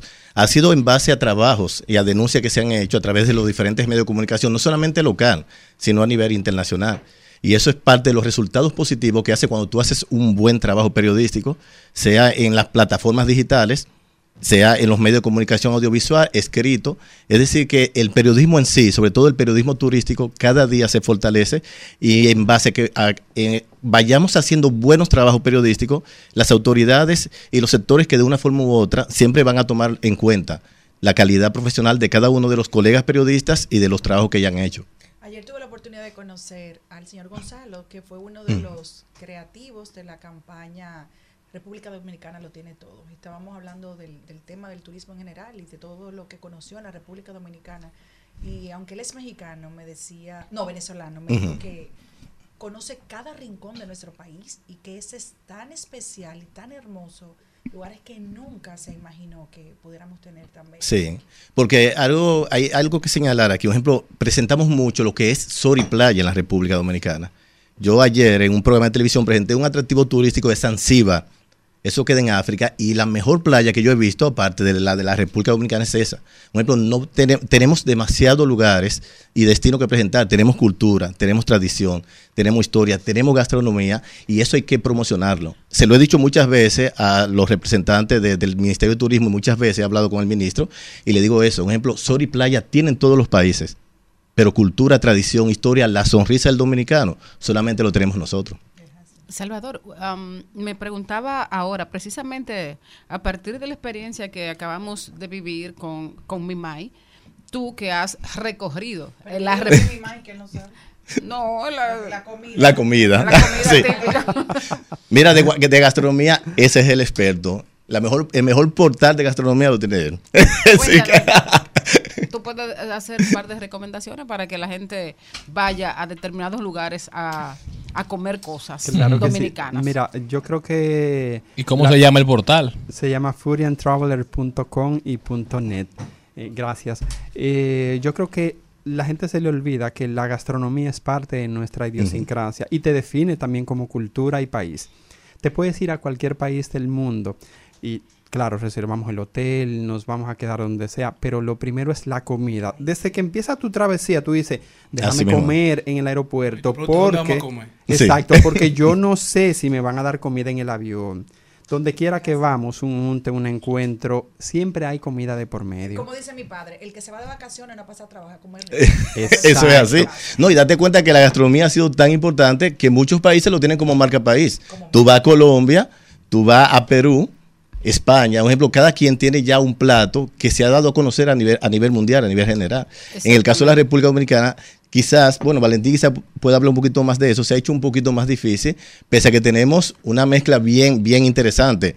La taína, la africana y la española. No, y no la hemos, y- y- no y- hemos y- explotado como y- y- atractivo y todo turístico. lo demás, porque Claro. aquí vinieron los árabes. También, ¿no? la- sí. Acá- o sea, y los este es un españoles. país Los españ- sí. donde el país entero come kipe. Sí. El país entero se hacen berenjenas rellenas. Se, co- se come repollo relleno. Claro. O sea, hay una influencia muy grande árabe aquí. Pero además, en, to- eh, en toda la co- cocina dominicana aquí se hace chofán. Claro. Chofán. Mira, cabe, Sí. cabe- cabe destacar, Maribel, Está muy buena que esa. También, también tenemos una categoría gastronomía, Sí. que justo cuando me hablabas de las novedades de este año, el año pasado eh, no hubo quórum para participar o para que esta categoría pudiera evaluarse. Este año hay trabajo suficiente como para que la misma sea evaluada bajo los criterios que establecen las bases de este concurso y también ustedes como jurado. Lo que quiere decir que sí, eh, me alegra a mí en calidad de director saber que esta categoría no va a pasar desapercibida este año. Y me llenó también de alegría encontrarme con la chef que estuvo aquí en Díaz, que de verdad la veo como una banderada de la gastronomía dominicana, porque creemos que el que come un sancocho, un chenchen, eh, yo te discrimino si tú me dices, vamos a comer un chenchen a mi casa. ¿De qué me estás hablando? O unos Yo domplines. te voy a decir un dato. Cuando venían los diseñadores, y eso tú lo sabes, para Dominicana Moda, que teníamos a Carolina Herrera, a cualquiera de esa gente de esa categoría, lamentablemente los restaurantes más importantes de nuestro país Ujú. tienen comida internacional. Sí. Y esa tenían que hacerle muchas veces un menú aparte, Oye, porque eso. ellos querían probar la comida dominicana. Y no la Ahí tenemos estamos. en los menús normalmente de nuestro país, de, de los restaurantes de, de aquí, de la, del, del central. de. Sí. Eh, eh, Es ahí la respuesta. Pero te voy a poner ejemplo. Y ahí Por ejemplo, mira cualquier promoción de la República Dominicana. Lo único que aparece son unos tostones con un pescado. Playa, hoteles y tostones con pescado. No somos solamente A mí eso. me tocó, lo- y nunca lo he dicho públicamente, eh, recibir a Naicam en mi casa en Jarabacoa. Fue algo sin planificar. Y nada, hicimos un menú por teléfono. eh, las mujeres de Jarabacoa son una de las que cocinan mejor en el mundo. Eso tú no tienes que decirle nada. Ese señor Ujú. hizo eh, moro de guandule con la costillita, con esto, con otro, con una arepita. Ese señor salió la, la comitiva completa de él, la que andaba para el desfile de moda de, de ese Dominicana Moda, que fue el último, pienso. Ok. Loco, ¿qué comida tan rica es esta? Pero eso Claro. no lo venden en un restaurante. Aquí uno no podía sacar No. un moro de, de guandule. De. Es que Eso creemos que, que la comida dominicana, como todo lo dominicano, es Eh, peor que la de los otros países. Eso es Eso es verdad. Es un problema. Eh, Maribel, con relación al tema del con- del- de la premiación, es bueno aclarar que va a haber una categoría regional. Es decir, cada periodista que pertenezca a la región norte, sur, oeste del país pueden present- presentar su trabajo y serán evaluados también en esa categoría específica. Trabajo que haya realizado sobre ese atractivo turístico de De ese punto región. del país, de esa región. ¿Y Ya cuándo tenemos- es? ¿Cómo puede la gente participar para despedirnos? Claro que sí, mira, eh, tenemos una prórroga hasta el viernes 22, hasta la semana entrante. Pueden enviar eh, sus trabajos a través de la plataforma adonpretour.com y por ahí también van a conocer todas las bases para participar en las diferentes categorías. Los premios, antes de, porque a la gente inter- le interesa Vamos. mucho los premios, sería 50 mil pesos en efectivo. Para cada ganador. El, ga- el gran ganador, de, porque el último ganador se elige dentro de todos los ganadores y serían 150 mil. Aproximadamente 200 mil. Una estatuilla se lleva. y un viaje para dos personas a un punto, a un país de, de- de Latinoamérica. Bueno, ya saben, señores, muchísimas gracias por haber estado con nosotros. Participen y gracias a todos ustedes. Hasta el lunes, mi gente, si Dios quiere. Hasta aquí, Mariotti y compañía. Hasta aquí, Mariotti y compañía. Hasta el lunes.